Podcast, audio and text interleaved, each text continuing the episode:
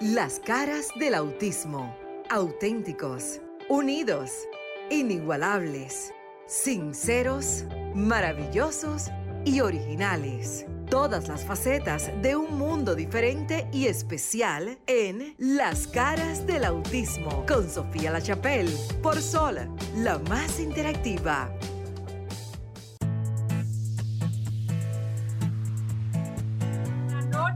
Caramba, arrancamos. Feliz año. Yo tengo que decir feliz año. Yo sé que este año ha llegado, wow, como un tsunami. Hay de todo. Hay de todo, pero vamos a empezar por lo correcto. Darle la bendición a todos los que nos escuchan a través de Sol 106.5 FM. Si usted está escuchando en la radio, riegue la voz. Si usted está viéndonos por las plataformas, riegue la voz. Y si nos está escuchando por otro lado, busque y baje la aplicación de Sol 106.5 FM. Bienvenidos a las caras del autismo. Como cada sábado, ya pasamos dos años y dos meses al aire. Muchísimas gracias a RCC Media, a los administrativos, a Maritza, que siempre ha estado con nosotros, y a todos los invitados durante este transcurso. Dios permita que este programa podamos siempre tenerlo, porque es un programa que ha demostrado que hace falta, que tiene la sintonía, que nos están escuchando, que la gente tiene necesidad de escuchar sobre la inclusión de todas las personas con condiciones especiales, porque aquí no solamente ya hablamos de autismo, hablamos de todas las condiciones de vida. Maritza. Así es.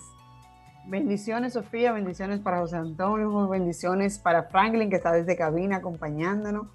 Agradecida al Todopoderoso de darnos nuevamente un año, iniciar un año de reto, pero de mucha esperanza, eh, Sofía, sobre todo de ver que este programa, junto a ti y todo el que nos ha escuchado, han tomado en cuenta la inclusión. Y por lo menos este año las instituciones del Estado han iniciando con la inclusión. Y eso es importante, quiere decir que el granito de arena que hemos ido sembrando está llegando al paso. Pero como dices tú, un paso a la vez, pero está llegando. Lento pero seguro. Quiero que Maritza recuerde que Maritza está de, de emergente allá con el tema de República Dominicana yo estoy tratando de unificar al mundo en una sola voz. Ella habla de que en República Dominicana ya se están dando los primeros pasos bajo un nuevo gobierno y se está hablando de inclusión, que siempre se habla de inclusión como si fuera un objeto decorativo, pero en esta ocasión al parecer están dando los pasos. Además, un gobierno que acaba de empezar, hay que darle un poco de tiempo, porque encima de, yo no quiero decir algo, yo quiero decirles algo, miren, yo no veo que hay excusa, yo no, no hay excusa en que estamos en una pandemia y una crisis económica, porque los gobiernos tienen diferentes departamentos y todos sus departamentos tienen empleados y todos los empleados y departamentos tienen un presupuesto para sacar eso de contexto, porque hay gente, ah, bueno, sí, es que estamos bregando con otros asuntos. No, los seres humanos con autismo viven los 365 días del año, con o sin pandemia, con o sin dinero, y hay personal para trabajar. La buena voluntad es lo que siempre va a contar. Joséán Santo desde Puerto Rico, esperando su turno al bate.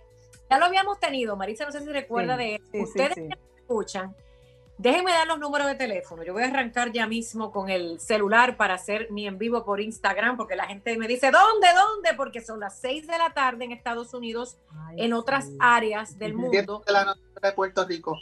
Y 7 de la noche, hora de Puerto Rico, entre otros países como Honduras, Guatemala, etcétera. Vamos a hablar hoy de cómo ayudar en educación. Todo lo que vamos a hablar aquí es de retos en la educación, pero siempre dando consejos a los padres, familiares que están a cargo de las personas con eh, condiciones especiales y autismo en esta nueva norma de vida que al parecer va a ser por mucho tiempo. 1-809-540-1065, 1-833-610-1065 si nos escucha desde cualquier parte del mundo. Marisa, ¿tú recuerdas a Joséán? Es un joven orgullo. Él es el embajador de, los, de las personas con autismo en, Puerto Rico. ¿Tú recuerdas bien? Aparte de eso, Ha, estado en escaños políticos. Él ha pertenecido por mucho tiempo al Departamento de Educación de Puerto Rico. Por eso está invitado. Y preséntate, Marisa te va a entrevistar porque yo quiero que Maritza te pregunte ¿Qué está pasando con la educación en Puerto Rico? Porque es importante que la gente sepa que Puerto Rico acaba de inaugurarse con un nuevo gobernador. Un nuevo gobernador hace apenas, yo estuve en Puerto Rico y fui testigo de esa inauguración. Siempre van a haber las críticas, siempre va a haber de todo, pero cuando es como una casa o un marido nuevo, lo nuevo, uno tiene esperanza, vamos a ver que funciona. Tienes razón. José, ¿cómo estás? Pues estoy muy bien, Maritza, gracias a Dios, feliz año. Feliz año igual. Que el nuevo gobernador asumiera la rienda del país. Así es. Ustedes están igual que nosotros, esperanzados en las buenas nuevas. Sí. Oye, el coquí, escucha eso de fondo, miren, el coquí es un pequeño, pequeñito, pequeñito, pero muy pequeñito eh, sapito, yo le llamo, que es solamente existe en Puerto Rico. Claro, ya se llevó a Hawái, por ejemplo, y por allá hay una gran comunidad y ese coquí, coquí, coquí de fondo es una cosa espectacular. Lo van a escuchar aquí en la radio porque estamos en vivo. Miren, desde diferentes ciudades del mundo, Miami, República Dominicana, Puerto Rico, gracias a la tecnología. La tecnología, gracias a Dios. Maritza, pregúntale por ahí a Joseán qué es lo que está pasando porque es triste, muy lamentable. Yo les voy a decir algo. Lo que ha pasado en Puerto Rico en educación es peor. Si usted se piensa que estamos mal en Latinoamérica, escuchen el testimonio de Puerto Rico porque no es por criticar, pero siempre tenemos que escuchar a otros, salirse de, salirnos de, la, de lo que pasa nada más en nuestra casa es bueno, porque podemos escuchar a otras personas que están batallando con situaciones y usted dirá, ¿cómo? Puerto Rico, una nación de norteamericanos. ¿Qué pasó? Y pregúntale, Maritza, como buena periodista también. Vamos a ver. ¿Qué, pasó con el pasado gobierno y el proyecto Escuela en Casa, los fondos, las computadoras? y me quedo callada porque yo investigué y me quedé aterrada. Ahora va a cambiar. Pero ¿qué pasó y cómo están hoy día? O sea, Ángel, cuéntanos a ver. Pues lo que pasa es que desde que empezó con la pandemia, este, el secretario anterior, Eligio, este, hizo un acuerdo con el canal del gobierno que es WIPR Televisión, que en donde los maestros de diferentes materias están dando cursos de televisión que se llaman Casa Aprendo y han tenido la acogida de varias personas en hacer educación en casa por además este, la educación virtual de algunos estudiantes que han cogido clases en las casas, sea en el sistema público y en privado. Y además también ha habido gente que los padres buscando los almuerzos para llevárselo a sus casas, porque debido a los casos que ha aumentado en el coronavirus, este, ahora estamos con el periodo de la vacunación, ya que supone que la próxima etapa le toca a los maestros vacunarse. Ok, a ver si, a ver si, si te sigo. No, hay algo que está perdido. o sea, mira, es importante que le digamos a la gente que lamentablemente el, el, encargado del Departamento de Educación en Puerto Rico no hizo su trabajo. No hizo su trabajo, asumió un presupuesto federal tenía que habilitar y dar las computadoras, todos los manuales y allí no ha pasado nada. Tenemos que decir las cosas como son. O sea, a ver, eh, eh, Sofía, por ejemplo, aquí en República Dominicana también existe, digamos que esa política entonces es global, en donde los ministros, aquí le llamamos ministros aquí en República Dominicana, asume eh, la dirección, entonces se le aportan a las computadoras, a las familias que no tienen recursos para ellos. El Estado está llamado, está obligado a brindarle esos recursos para poderle darle las facilidades de la, de la clase en casa. Entonces, allá entiendo que pasó lo mismo o, estaba supuesto a pasar lo mismo y no pasó. Esa es la idea, o sea, que no se distribuyeron las computadoras, no, no fueron dirigidas los recursos a las familias. Entonces eso quiere decir que están en sumamente desventaja esas familias especiales, porque ahí es que se abre realmente la brecha entre las personas que sí pueden tener acceso a la educación virtual, porque pueden tener, tienen el privilegio, la economía para amueblar y equipar eh, todo lo demás en su casa, y esas personas no. Entonces, José Ángel, en ese caso, ustedes están en una desventaja gradual. Y ustedes, ah, o sea, imagino que allá ustedes son eh, un, estado eh, que pertenece a los Estados Unidos. Procede la, procede la demanda entonces ya, ¿verdad?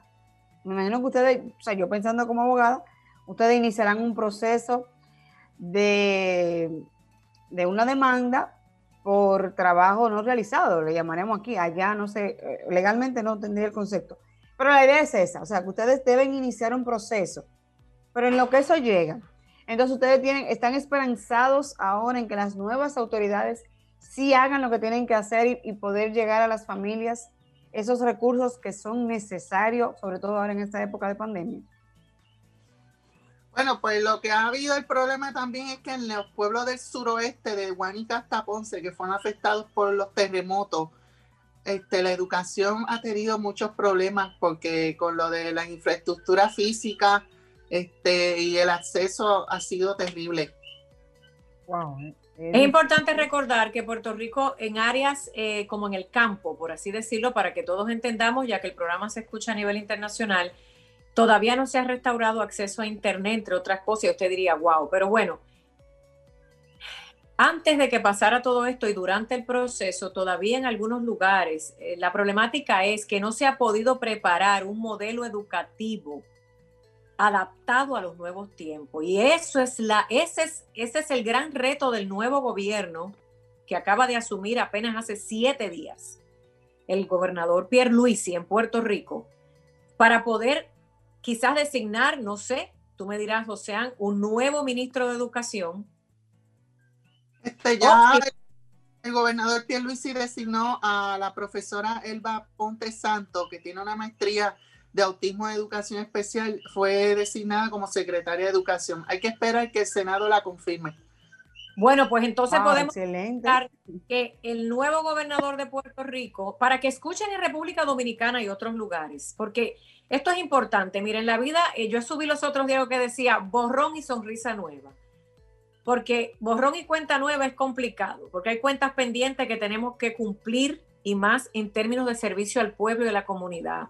Pero vamos a decir que hay una nueva esperanza ya que se ha designado una nueva, eh, un nuevo ministro de educación en Puerto Rico, pero este ministro va a venir a cumplir un reto importante y es hacer lo que no se había hecho en muchos años en medio de una nueva manera de aprender. Nosotros vamos a confiar, ¿verdad? Y más con Joseán allí que está como dicen en Puerto Rico, ojo al pillo, o sea, al ladrón, pendiente a que se le brinde todos los derechos, servicios, ¿verdad?, de las personas con la condición de autismo. ¿Qué es lo que, cuál es tu trabajo cuando estás eh, en, estas juntas y en el Departamento de Educación? Yo actualmente soy este, miembro del Comité Consultivo de Educación Especial nos reunimos este, una o dos veces al mes de manera virtual y discutimos de lo de los casos, este, de los planes que vamos a hacer este, con los fondos, de lo de acá en Puerto Rico está el caso de Rosa Nidia Vélez contra educación, que el departamento tiene que cumplir una orden judicial de mejorar los servicios. ¿Tú estás oyendo, Maritza? Ya hay una orden judicial que debe ser cumplida en Puerto Rico. Importantísimo eso, porque miren, hay que fiscalizar que se cumplan en los departamentos de educación con lo prometido. Wow, tú ves lo que tú preguntabas al principio. Exactamente. ¿Cuál es el reto? Ah. Perdón, ¿cuál es el reto que tiene Puerto Rico independiente de que, ok, ya tienen que cumplir, que se supone que cumplan, porque si no van presos, tan sencillo como eso? Voy a hablar un poco de de Rosalidia Vélez. Rosalidia Vélez es una madre de una de una muchacha que tenía condición de especiales este, en la década de los 80 como madre de esa muchacha ella estudiaba en escuela pública entonces el departamento de educación le negaba a dar los servicios entonces ella comenzó a entablar una demanda en el tribunal pero de ahí más de 40 años ha estado el caso de Rosalía Vélez contra educación. ¡Wow! Miren, aquí en Estados Unidos se acaba de abrir una demanda, los maestros del sistema escolar del condado de Broward, o sea, que es una, un área que, que, un municipio que tiene, vamos a poner 200 escuelas. Los maestros de ese condado en esta semana acaban de presentar en el estado de la Florida una demanda contra el Departamento de Educación porque ellos entienden que no deberían ir presencial todavía a las escuelas, o sea, ellos a dar las clases porque hasta que no sean vacunados. ¿Por qué? porque se han dado los casos que los niños en las escuelas, los padres que por alguna razón u otra lo tienen que llevar, han salido con casos positivos de coronavirus. Por eso, por la razón que sea, tenemos que entender como docentes, como consultores en educación, y ahí me voy a poner el sombrero, que no importa si es con coronavirus o no, si es en el momento en que estamos, el mundo se mueve por la tecnología, hay que reentrenar a todos los maestros para que aprendan a usar la tecnología. No basta con ir a la escuela físicamente, tener un lápiz y una mascotita y un papel y un borrador con una crayola o con un lapicero. Hay que, el maestro que no quiera entender que tiene que aprender a manejar la tecnología, se va a quedar atrás, porque el mundo ya va a estar en los próximos cinco años casi un 80% digitalizado. Además, los empleos del futuro, los empleos del futuro, todos van a necesitar el manejo de tecnología, incluido que los estudiantes que usted tiene a su cargo ahora, a través del ejemplo del maestro, es el que va a aprender. El reto es, es grande. A mí no me preocupa el reto. ¿Qué me preocupa? Que no se estén dando prisa, que no tengan urgencia de entrenar a los maestros. Eso sí me preocupa, porque a través de un cuadernillo y unas clases por televisión no es suficiente. Vamos a tener serios problemas. Yo sé que hay una buena voluntad y usted mira, Sofía, usted es pesimista, pero es que no soy yo. El mundo entero está al grito, incluido Estados Unidos. Imagínense en nuestros países.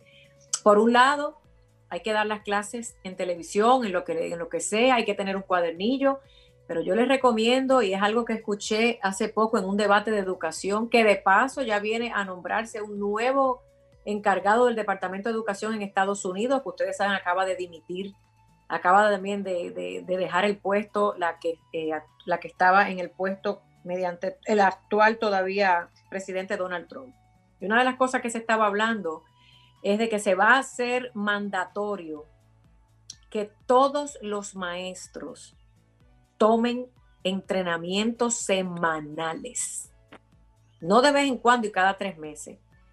Eso sería un buen consejo para los ministros de educación, que a la par que se van buscando las alternativas de cómo es que le vamos a enseñar a toda la población, que le digan a sus maestros que parte de los requisitos de ese empleo, que es pago, porque ningún maestro trabaja de gratis, que yo sepa, yo?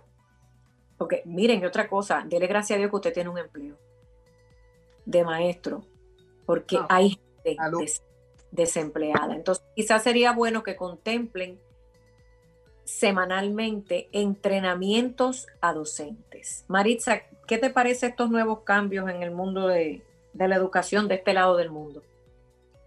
Mira, realmente es un gran reto, como tú acabas de decir, y quiere decir que si las naciones que son desarrolladas que están pasando por este proceso, imagínate nosotros aquí en República Dominicana, que estamos prácticamente en pañales. Tan en pañales que el jueves pasado, el jueves 7, fue que se inició un canal para educación especial. Fíjate, se inició, o sea que tienen dos días apenas con un canal de educación especial. Que hay que ver realmente que los padres asimilen porque como hemos dicho en otros programas anteriores, si los padres aprendemos, nuestros hijos van a aprender y la educación debe iniciar por ahí. Hay que esperar realmente que ellos entiendan, por ejemplo, en nuestro país, que hay una sola televisión muchas veces y tenemos hijos atípicos y no atípicos, que haya que esperar el turno. Por ejemplo, doy el ejemplo de aquí, y es que las clases para escuelas especiales tienen un horario determinado y se va a hacer repetitivo en hora de la tarde y en hora de la noche. Para esas facilidades, para en las casas que existe una sola, una sola televisión, no se pueden dividirse el horario. Hasta ahora, por lo menos, es la salida más salomónica que se le ha buscado. Y ahí realmente hay que esperar, como decías tú, hay que darle un compás de espera y ver realmente si va a funcionar. Que esperemos en Dios que así sea, porque es una necesidad. Y si no, como todo en la vida, esto es eh, no, no quejarnos y no criticar, sino rápidamente ir preparando soluciones. Miren, yo le voy a decir algo. En Cambiar el modelo, exacto. En la educación en línea que se está viviendo a nivel mundial, No puede usted nada más tener un plan A. Los docentes, los directores y los ministerios de educación, según los expertos, tienen que tener preparado plan A, B y C para cuando el plan A falle, usted tenga que coger al plan B o combinar A y B. Si se duermen y se quedan solos trabajando un plan, se les puede caer lo más importante, que es el conocimiento de esos estudiantes, porque si usted deja un año en la mente de un estudiante con educación especial, porque este programa está diseñado para hablar de la educación especial, usted le va a trazar años en su vida. Años. Entonces, mi recomendación no, largo, porque no, Sofía no yo solo sé que no sé nada, pero yo sé que yo me educo y yo sí busco información a nivel mundial que los expertos que yo escucho en programas norteamericanos y europeos que hablan de esto, porque hay canales de televisión que nada más de educación, quiero que sepan, como PBS en Estados Unidos.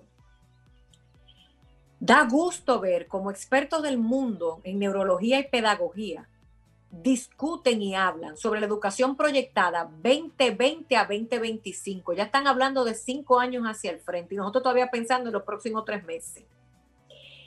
Escuche bien, ministro de Educación del país que sea que usted escuche, encargado de cualquier departamento, no se quede pensando nada más con el plan que tiene ahora.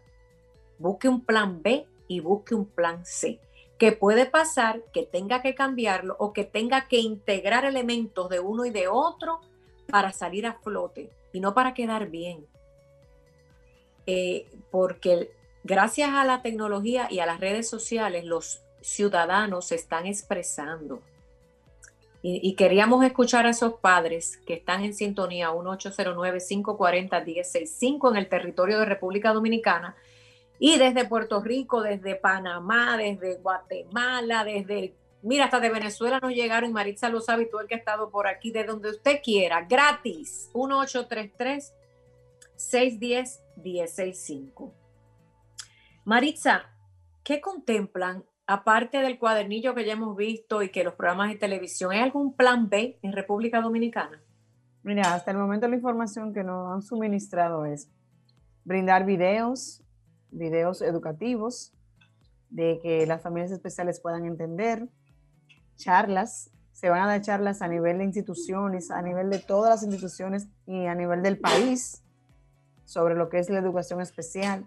Recordemos que no solamente es de autismo, sino diferentes tipos de discapacidad, que dependiente del mismo nivel de autismo también va a depender de la...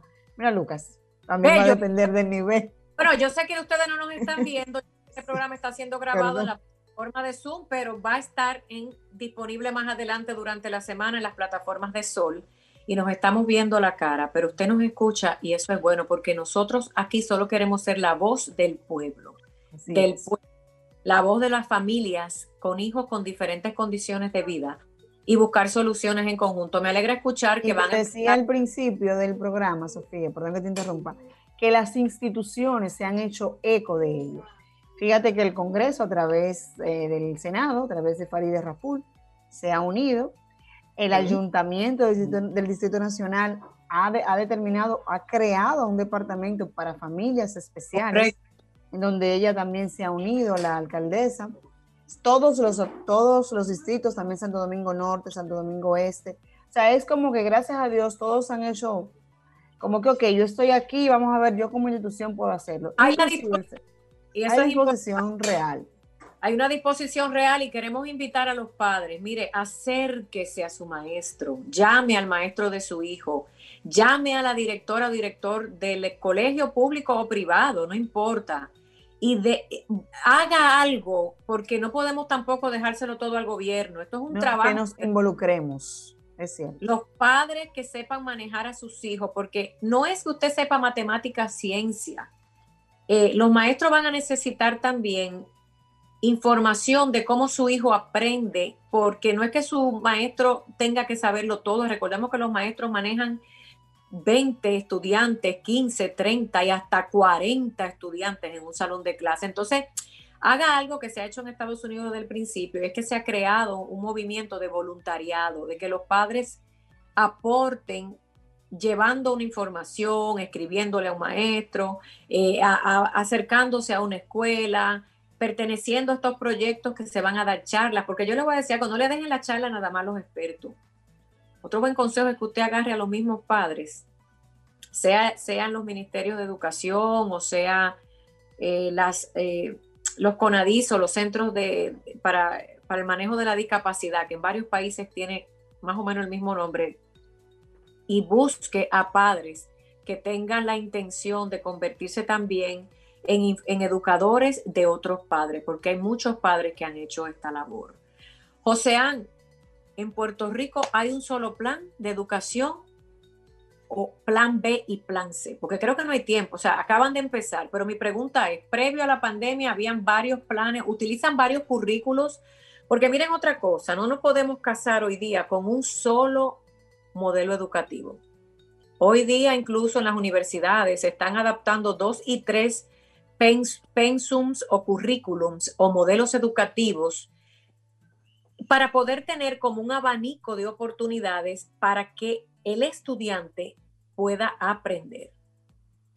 Pues porque se ha visto que el modelo tradicional, que es una, un solo modelo, a veces no funciona para todos. ¿Cómo está funcionando en Puerto Rico los eh, modelos educativos. Ok, déjame explicar, Sofía. Acá en Puerto Rico, el sistema de educación privada en los colegios privados están dando clases en línea a los estudiantes que están matriculados y en cada hogar deben tener una laptop. Entonces, este, las escuelas públicas, este, algunos estudiantes que puedan tener la computadora que hayan conseguido para ofrecer clases virtuales. Este, algunas familias han podido tener acceso a la educación virtual, pero en las universidades en Puerto Rico también este, jóvenes que tienen acceso a la tecnología cogen clases virtuales. Ejemplo, en el canal de Ana Geméndez, el canal 40, están dando en televisión por las tardes clases, virtu clases televisivas. Entendemos eso, pero la pregunta era, eh, Joseán, en relación al currículo escolar. Ejemplo, ¿qué están usando? ¿Están usando un cuaderno de Scholastics? ¿Están usando un modelo de las Naciones Unidas para educar? ¿Qué está utilizando el gobierno de Puerto Rico para educar las, las materias básicas como matemáticas, ciencia? O sea, existen currículos, pensums de diferentes compañías en el mundo para poder llevar a cabo la educación. Lo que pasa es que, correspondiendo a tu pregunta, ellos deben estar usando los cuadernos por materia. Por materias, ok. Por materia. Y entonces, que como yo no tengo tanto... Hay una llamada en línea, un momentito, vamos a darle paso a una llamada. Muchísimas gracias y buenas noches. Bienvenido a las caras del autismo. Buenas noches. Ay, mamá, el hombre que está esperando su computadora, Maritza, llámate a Faride, llámate al de Conadís, al nuevo, y, ya, y que le den su computadora. ¿Cómo tú estás, mi amor? Compromiso Muy bien.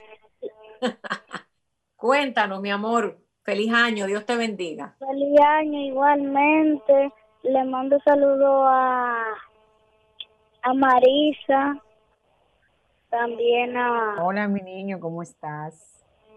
Muy bien. Y, también le envío saludos a Sofía. Gracias, mi amor. ¿Todavía tú no tienes una computadora para empezar a estudiar? No. Bueno, tú vas a tener que llamar a Maritza. Eh, hemos tratado de que tú nos pongas el teléfono o tu mamá. Eh, yo creo que lo dieron en línea porque yo creo que del CONADIJO, del ministerio, de la alcaldía, pueden regalar una computadora. Este niño se la merece porque él ha llamado como 10 veces a este programa y es una mente brillante. Él escucha un programa donde nosotros los padres y representantes de la comunidad, y eso que él no es un niño con, condiciones especiales, pero es un niño que le interesa aprender y le interesa el bien común, que es lo más importante. Entonces vamos a ver si te conseguimos una, una computadora. Yo estoy, todavía estoy muy lejos, no he podido llegar a mi tierra, pero creo que no hay necesidad de que yo llegue a regalarte una computadora cuando en el país se supone que hay presupuesto para que te den una computadora. Vamos a decirle a Franklin que si él puede quedarse con el teléfono del niño, porque como, o se puede dar en vivo, no sé, y que él me lo mande vía WhatsApp.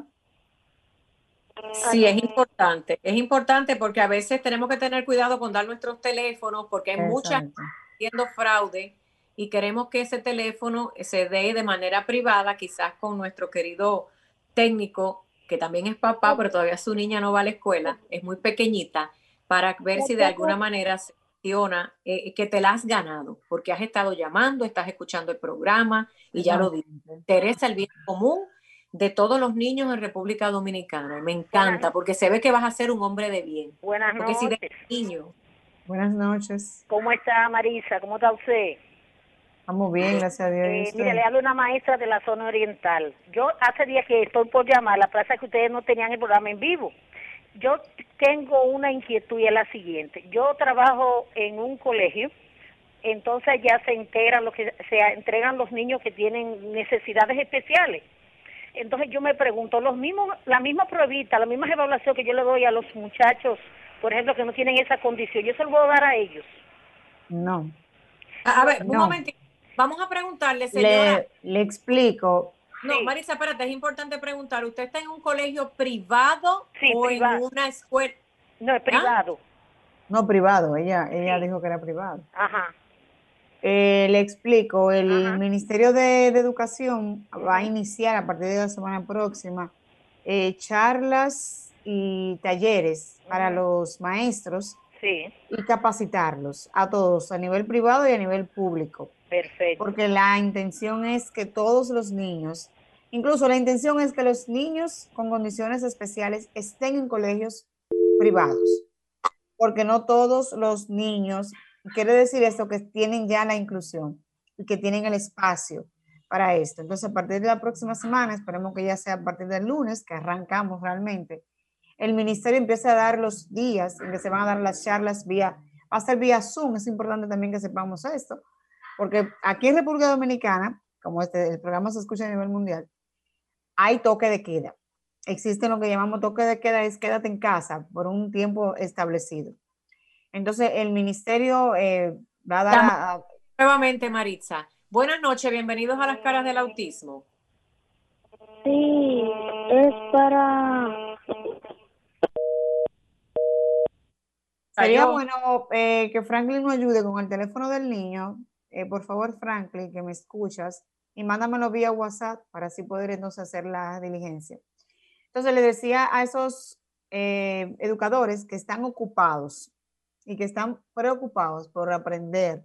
Y qué bueno, Sofía, ver que se está inyectando esa inclusión a nivel de todos los sectores, de que estén pendientes, de que el ministerio va a dar en los próximos días el horario y las charlas para todos los docentes, terapeutas, padres, eh, hermanos, sobre todo también el plan es que toda la familia se incluya y esté de apoyo y de soporte a la educación especial. José Ángel, te quiero hacer una preguntita. Joseán, Joseán, porque es Ah, Joseán. Ah, es José Ángel, yo pensaba que era Ángel. José Ángel, pero mi apodo es Josian. Ok, pues José, miren, quiero hacer como, digamos, un, derecho, un- una comparación entre lo que es la educación de Puerto Rico y nosotros que estamos aprendiendo. Allá, en, en Puerto Rico, ¿ustedes dividen la educación por discapacidad, o sea, por, por la diferente discapacidad, o ustedes tienen el grupo completo, no importa si es autismo, síndrome de Down, sea, no importa la condición que tú tengas o lo van a o está dividido. Acá en Puerto Rico no es el grupo de estudiantes, se llama Educación Especial, que tiene que aceptan diferentes condiciones, síndrome de autismo y otras condiciones. Lo que pasa, Maritza, que el modelo de educación de los Estados Unidos, que debe ser el modelo de educación de Latinoamérica, si queremos copiar cosas que ya están funcionando, al igual que algunos modelos europeos, pero es que tenemos, mira, a veces vamos a buscar especialistas de España, de Brasil, señores, la realidad cultural, eh, me van a disculpar, aunque haya especialistas en todo el mundo, tenemos que ser un poco más prácticos. El, el- el país que más cerca tenemos, los latinos en general, es Estados Unidos, por así decirlo. Entonces, los modelos educativos deberían ser adaptados o, ¿verdad? No copiados, sino adquiridos, o sea, comprados, que se los regalen, qué sé yo, de un modelo estadounidense, que es el que más cerca tenemos. Incluso, ¿para qué volar una gente 10 horas de un lado para que venga a entrenar una gente que al final, miren, hay cosas culturales dentro de la educación que a veces a la gente se le va el bombillo? Porque no es un artista que usted está trayendo de, Italia. Claro, maravilloso. Estamos hablando de personas que sean consultores, que sean lo que sea, tienen que tener quizás una cercanía a, una idiosincrasia, incluso cultural y religiosa, porque las escuelas están llamadas también a que hablemos de, por ejemplo, eh, nuestras tradiciones. Entonces hay países europeos y otras asiáticos, por decirles algunos, que no compaginan. A veces contando cuatro cocos más dos mangos, usted hace seis. Pero si usted me trae dos albaricoques y dos strawberries, qué sé yo, yo no sé qué, fruta se dará por allá en otro lado. O, entonces, como que el muchacho se queda perdido, porque la educación también es emular, es imitar. Entonces, para salirme de ahí, porque me fui en la nube que era, pero lo que quiero decirle es, eh, educación especial es una en el mundo entero. Pero es que hay un reto dentro de la educación especial. Y es que ese maestro debe estar capacitado para manejar el estudiante con diferentes habilidades cognitivas, o sea, de aprendizaje. El que aprende más rápido, el que aprende más lento, el que aprende con la parte auditiva, no porque no pueda ver, sino porque aprende por audio más que por imágenes. Está el que aprende más por imágenes que por audio. Y ahí está todo ese conglomerado de diferentes patrones o estudiantes de condición especial, educación especial. Es como cuando usted va a la tienda y compra la misma camisa en diferentes colores. Entonces, eh, la educación especial es una en Puerto Rico o en cualquier lugar dentro de los Estados Unidos. No se divide un aula para autismo, no se divide un aula para síndrome de Down. Al contrario, lo ideal es que están en algunos lugares donde se detecta que ese estudiante está empezando, donde ese estudiante está empezando a entender el modelo educativo, se segmenta en un salón de clases aparte. Esto es antes de la pandemia antes de lo virtual, pero lo ideal es que luego que sobrepasan ellos ciertos retos educativos, se integran a la población del estudiante regular o típico pero ya eso son palabras mayores, no estamos ahí, en Latinoamérica no estamos en eso. Que en, el, en el caso nuestro, por ejemplo, te hacía la pregunta, porque en el caso nuestro se han dividido dos canales. Uno, un canal para autismo y un, y un canal para personas que tienen problemas de audición. A mí me parece bien, te voy a explicar por qué. Mm. Eh, según los expertos en la condición de autismo y más en el área de quédate en casa o educación en casa, como usted le quiera llamar, el autismo es el mayor reto, dicho por las Naciones Unidas y la Organización Mundial de la Salud, el mayor reto ante todas las otras condiciones de vida en todas las áreas, incluida educación. Porque, por ejemplo, para darle un ejemplo, el estudiante especial que no puede ver tiene un sistema braille y todos aprenden parejitos. Pero es que da la casualidad que el estudiante con la condición de autismo tiene varias formas de aprender. Entonces está muy bien y qué bueno que se le esté dando un, pequeño espacio separado a las demás condiciones especiales, para no decir discapacidades, porque aquí nadie está discapacitado, punto. Eh, y no, y no mezclarlos, o sea. Otra cosa iba a decir algo, este, el canal del gobierno en Puerto Rico, el canal 6, ellos están dando todos los días por las noches a las 9, el programa enseña que le puede enseñar a aprender el uso del lenguaje enseña. Entonces quiere decir, Maritza, que sí están segmentando algunas eh, poblaciones dentro de la educación especial. Qué bueno, y ojalá que sea así, porque eh, sería bueno que segmenten la población eh, para que pueda ser quizás una educación más directa y más efectiva. Quizás yo me equivoco, ahorita va a parecer que dice que yo estoy hablando porquería, para no decir la palabra que va con otra. Pero aquí, mire, lo único que yo sé es que en educación especial hay un escrito, hay cosas que funcionan, pero al final el que decide cuál es el próximo paso a dar es el estudiante. Si un maestro o un director o un ministerio de educación se empeña en dar nada más una sola o dos cosas sin escuchar, retroalimentar a ese estudiante, no pasó mucho. Pasó lo que tenía que pasar, pero nada más allá. 1-809-540-1065 y 1-833-610-1065. Mire, José, ah. Marisa pregunta, ¿se ha contemplado eh, alguna forma, que eso ya, yo he estado en algunas reuniones, pero bueno, ojalá me dejen en las próximas. Se ha contemplado, porque lo, hemos, lo he mencionado muchísimas veces, y no porque yo quiera insistir, sino porque es lo que está funcionando. Miren, aquí también, así como le dije que hay una demanda de maestros, también acaba de pasar lo que es necesario. En este nuevo modelo educativo que se va a quedar por un buen tiempo, hay que habilitar un centro de llamadas o una aplicación para que los padres se comuniquen.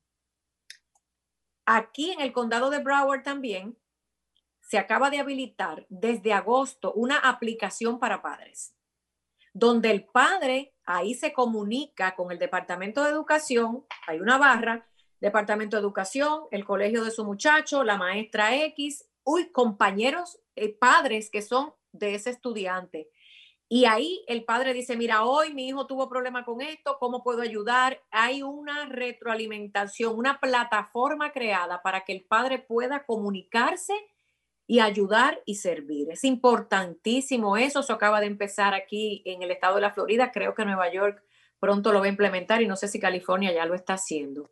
Hay que habilitar un centro de llamadas, hay que habilitar una línea eh, telefónica o hay que habilitar un www o una aplicación o las tres cosas, porque el que no tiene computadora puede hacer una llamadita que el vecino de al lado le preste el teléfono. Pero a los padres hay que abrirle un canal donde ellos puedan comunicarse con los maestros y los directores para, para todo, porque usted va a tener allí, tiene que tener paciencia, padres desesperados y padres que quieran aportar, pero no le puede cerrar la ventana al padre que quiera aportar a la educación. De hecho, en una de las... la pantalla. hola, mi amor. te están saludando, dile hola. Estamos en las caras del autismo en Sol 106.5 FM. No quiero que piensen que estamos nada más en la sala de nuestras casas. Hay un público que nos escucha a través de RCC Media en diferentes partes del mundo. Por aquí tengo pendiente a ver si tenemos otra llamadita. Sean, en Puerto Rico existe un sistema donde los padres puedan conectarse o llamar a, los, a las diferentes escuelas o al Departamento de Educación y si no, que se lo vayan inventando porque es necesario. Pues mira, en Puerto Rico no tenemos ese sistema. Pues te, pido que en la próxima reunión que tú vas a sostener con la nueva encargada del Departamento de Educación le digas que escuchaste. Yo voy a reunirme con el Comité Consultivo de Educación Especial del mismo Departamento de Educación. importantísimo. Tú le vas a decir a la gente que en Estados Unidos, en la ciudad de Miami, se habilitó una línea de teléfono y se habilitó una aplicación, que eso lo puede hacer cualquiera en 1, 2, 3 ya hoy día, para que los padres puedan tener contacto directo con los maestros y con el Ministerio de Educación. Eso es importante. Porque ahí Sofía, ah, perdón, esa sugerencia que tú hiciste o que tú estás haciendo hace ya varias, varias veces, ya la ministra de Educación la tiene la encargada de, escuelas especiales, en una de las primeras reuniones que hemos sostenido con ella, ella tiene y quedó de planteárselo al ministro, al, ministro, al señor Fulcar, para que éste, dentro de los, como tú decías ahorita, plan B, plan C, o añadirle a ese plan, es como ese ingrediente, ok, ahora vamos a ponerle ahora este ingrediente porque está funcionando. Buenísimo, ya lo sabes. República Dominicana pendiente que van a abrir algún tipo de plataforma para que los padres puedan aportar y también dejar saber cuáles son sus situaciones en el hogar. Puerto Rico, a través de Joseán, y cuando me dé un viajecito por allá, que Dios me permita reunirme con la nueva ministra de Educación, que se nos quedaron hace como cuatro años o cinco pendientes, ¿verdad? El proyecto de, educación eh, en Puerto Rico y en otros lugares. Yo sé que eh, yo quisiera clonarme, pero de a poquito yo tengo mucho ánimo. Yo, lo más que yo tengo es ganas de trabajar para esta vaina. Eh, a mí me sobran los días, me sobra el tiempo. y entonces encantada de volver a reunirme con todo el que me quiera ver y con el que no me quiso ver, pues se lo perdió. Cuéntame. Yo iba a contar, yo estoy en el Departamento de Salud trabajando como oficinista clínico en el Centro Pediátrico en Cagua.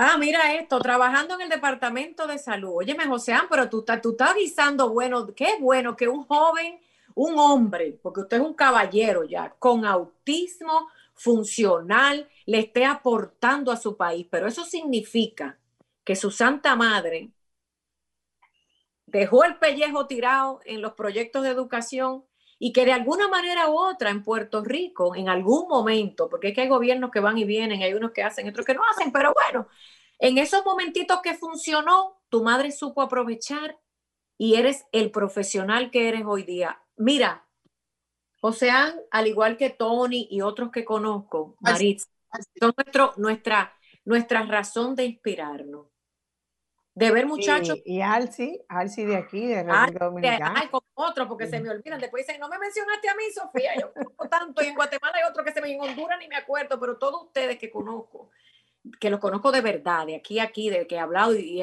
los he abrazado y he estado con ustedes. Ustedes son la inspiración de nosotros los padres. Nosotros por eso queremos un proyecto educativo que funcione. Porque lo que un padre quiere para un hijo con una condición especial es que sea útil a la sociedad. Esto no es pedir migajas ni favores. Esto es pedir incluso a un gobierno y a, un proyecto educativo que aporte a los ciudadanos útiles de un pueblo. Porque mira que este muchacho, al igual que Tony, al igual que Alci, nunca dicen que no para trabajar. Nunca, están ahí al pie del cañón, a dónde que hay que ir a trabajar. Mientras que usted tiene gente que no, que no tiene ninguna discapacidad y es lo más vago que ha parido madre. Pero bueno. 1809, Marisa Sergio, 1809-540, no, es la realidad. o sea, ¿cuándo, ¿cuándo te has quejado tú de ir a trabajar? Mamá, yo doy gracias a Dios de tantas bendiciones. Claro. Y cuando tú tenías mucha tarea en la escuela, ¿verdad que tú nunca te quejabas de que tú no ibas a hacer ninguna tarea? No. ¿Cuántas, ¿Cuántas carreras tú tienes? Una, dos, cuéntanos, para que esos padres entiendan que es importante. Te voy a contar la verdad. Yo me gradué de un bachillerato de la Escuela de Ciencias Sociales y Humanas de la Universidad del Turabo en Gurabo, Puerto Rico, una concentración en comunicaciones. ¿Y tú quieres más de ahí? Tú tienes un bachillerato. Bachillerato. Imagínate, son cuatro años universitarios. ¿Y cuál fue ese puntaje? Porque no es porque tengas que tener ni... 48. ¿Tres qué? Punto 48. Imagínate, un estudiante sobresaliente. Y yo estoy segura, porque hablé con tu mamá, que al principio de tu vida tuviste muchos retos para poder aprender, pero con un tema que más o menos te apoyó, en algunos años sí, en otros no, porque la educación especial, señores, no es perfecta. Quiero que sepan algo. Todavía aquí en Estados Unidos a diario eh, se trabaja por mejorar la educación especial, se cometen errores, hay maestros buenos y maestros malos. Miren, y al que no le guste que no escuche el programa, porque yo no estoy aquí para gustarle a nadie. La realidad es que en todas partes del mundo hay maestros buenos y hay maestros malos. Eh, pero lo importante... Como hay padres que se quieren integrar, como hay padres que se le dejan todo al maestro. Y también es, bueno, problema. Así mismo es. Y es bueno que sepan algo. En la educación especial nunca se puede tirar la toalla. Si hay algo donde a diario tenemos que tener la humildad, sea usted el jefe de ese departamento, sea usted el ministro de Educación, sea usted la encargada o director de ese departamento, todavía más responsabilidad de escuchar, todavía más responsabilidad de no cerrar puertas, todavía muchísima más responsabilidad de no tener fanatismo ni amiguismo. Miren, hay algo que tengo que decir eh, importante. En el sector de autismo hay mucha división. Y esto no lo digo yo. Yo voy a poner en las redes sociales mías que por lo menos tienen 150 mil gente. Algo, yo no tendré millones porque no bailo ni nada de esas cosas. Eh, usted no sabe la cantidad de directores y gente con la que uno habla que todavía de 10, 6 están trabajando solas y no quieren trabajar en equipo. hay dos, tres o cuatro de un total de diez que sí trabajan en equipo. Para poder apoyar los proyectos educativos en un país, tenemos que trabajar por lo menos ocho de cada diez, no 50 o cinco de cada diez, que es la media, porque es un trabajo monumental el que hay que hacer. Entonces el llamado es que las organizaciones, y esto pasa en todas partes, yo tengo un grupo eh, que José está por ahí, Maritza, que hay gente de Panamá, de Colombia, de Venezuela, del Reino Unido, latino, pero bueno, olvidémonos de Europa, vamos a hablar de Latinoamérica, gente de, casi de todas partes, Colombia, República Dominicana, Puerto Rico. Y en estos días en ese grupo que hay padres, que hay maestros, que hay eh, fundadores, organizadores, eh, hay unos que entran a escuchar y chismear y otros que de verdad aportan, pero qué bueno, los que oyen, eh, que dicen que es cierto, que todavía 40 años después o más del primer diagnóstico de la condición de autismo, que fue en el 1944, Hans Asperger, el que hizo y descubrió esta, esta, este grupo de seres humanos diferentes, si no eduque, si vaya a Google y búsquelo. Todavía a esta altura, a mí me da vergüenza decir que hay división en la comunidad de autismo. Y tenemos que denunciar eso también. Porque nosotros mismos tenemos que unirnos para ayudar a los gobiernos, tenemos que unirnos para ayudar a las familias, tenemos que unirnos y el cansancio no es la excusa. Otra cosa que he escuchado, estoy cansada y cansado. Usted estará desilusionado, pero no se canse. Porque cuando usted se muera, su hijo se va a quedar en un mundo cojo. Y si usted está presta con la vecina o con la amiga de la otra fundación de autismo, una de las dos se va a morir primero, el papá o la mamá, y ese muchacho o muchacha se va a quedar guindando por ahí. Si pensáramos más en el bien común, dormiríamos mejor. Perdón, pero tengo que decir. La, ¿Cómo es en Puerto Rico? Yo sé cómo es en Puerto Rico, pero que lo diga José, ¿no es igual lo que estoy diciendo? Sí, lo que pasa en Puerto Rico, tenemos dos organizaciones que defienden a las personas con autismo. Está la Alianza de Autismo que dirige Joyce y el grupo Autenticorillo que dirige Farrá Rodríguez de la Rosa. Se saben eh, los nombres y todo. El Autenticorillo este, tiene servir a los pueblos del norte de la isla, que es padres y madres que tienen hijos con autismo, brindan un buen servicio, ayudar a llevar a la vida independiente como Autenticorillo, que es la organización que está en Barceloneta. Pero bueno, decíamos, quizá tú no sabes de eso porque en tu mente inocente, mi amor, tú no entiendes lo que yo te estoy diciendo. Sí, yo te Pero bueno, te lo voy a preguntar a tu mamá, que yo sé la respuesta que ella me va a dar porque conozco ambas fundaciones, cinco organizaciones en Puerto Rico, me traté de hacer proyectos en conjunto, pero cada cual trabaja como puede y como quiere. Maritza, ¿Qué debemos hacer? Eso es un tema global, ¿eh? eh es un tema global, por lo visto. Sí, la, de, la desunión de los grupos de autismo, de las fundadores y organizadores, fundaciones, organización, proyectos, casa, lo que usted le dé la gana de llamar y como le puso el nombre a su organización. Eh, ya les dije, no todas, pero digamos que solamente cuatro trabajan en equipo y las otras seis trabajan cada cual por separado y se esconden las... Miren, a mí me importa que la gente se entere y que le dé vergüenza, qué bueno. Porque tanto que hablamos de, ay, que el autismo vamos a ayudar y de repente entre nosotros somos hipócritas. Creo que yo no tengo ese problema, porque yo he tenido que estar haciendo llamadas para disculparme con gente que, no, que yo no le hice nada, pero para, que, para, para yo no cerrar mi corazón y darle oportunidad. Y está que me dejó de hablar porque le doy la gana, no me importa, porque yo al final no trabajo ni siquiera para mis hijos, trabajo para cuando el día que me muera sentir que hice algo pero hágase un examen de conciencia porque esto está feo. Esto hay que darle rápido. La educación es la clave para ayudar a las personas con condiciones especiales. Usted le va a poder hacer la mejor casa del mundo, el mejor edificio, le van a poner todas las rampas de acceso a los de silla de ruedas y le van a poner todos los baños donde puedan agarrarse y todo, todo lo que un país pueda darle. Vamos a decir que son perfectos nuestros gobiernos y están haciendo todo. Y si no hay educación, no pasa nada. Yo sé que hay un grupo que aboga porque demos diagnóstico, hay un grupo que aboga porque nos den dinero, hay, ay, porque hay que darme dinero, está bien, sí, ok, hay un grupo que aboga porque hay que poner eh, más terapeutas, todo eso, está perfecto todo. Pero es que el poder de un ser humano es su educación, hasta la vocacional. Hablemos un poquito antes que se acabe el programa de educación vocacional. Se nos ha olvidado la educación vocacional en este proyecto de escuela en casa. Yo no he escuchado a nadie en ningún gobierno, aparte del de Estados Unidos, ¿dónde está el proyecto para los adultos en educación vocacional? Cuénteme alguien. Pero mira, no lo he escuchado tampoco.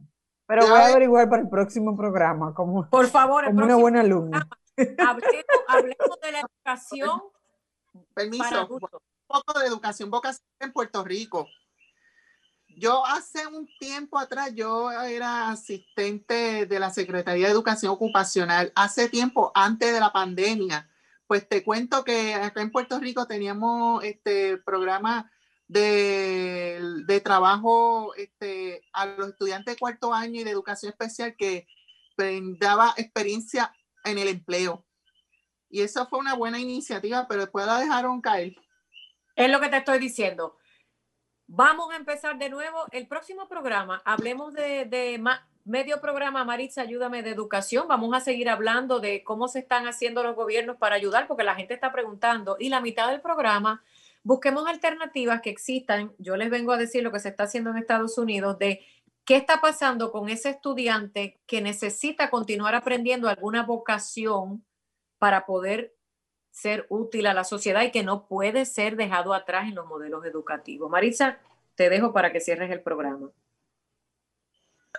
Bueno, el compromiso, como cada sábado, es brindar y llevar la información.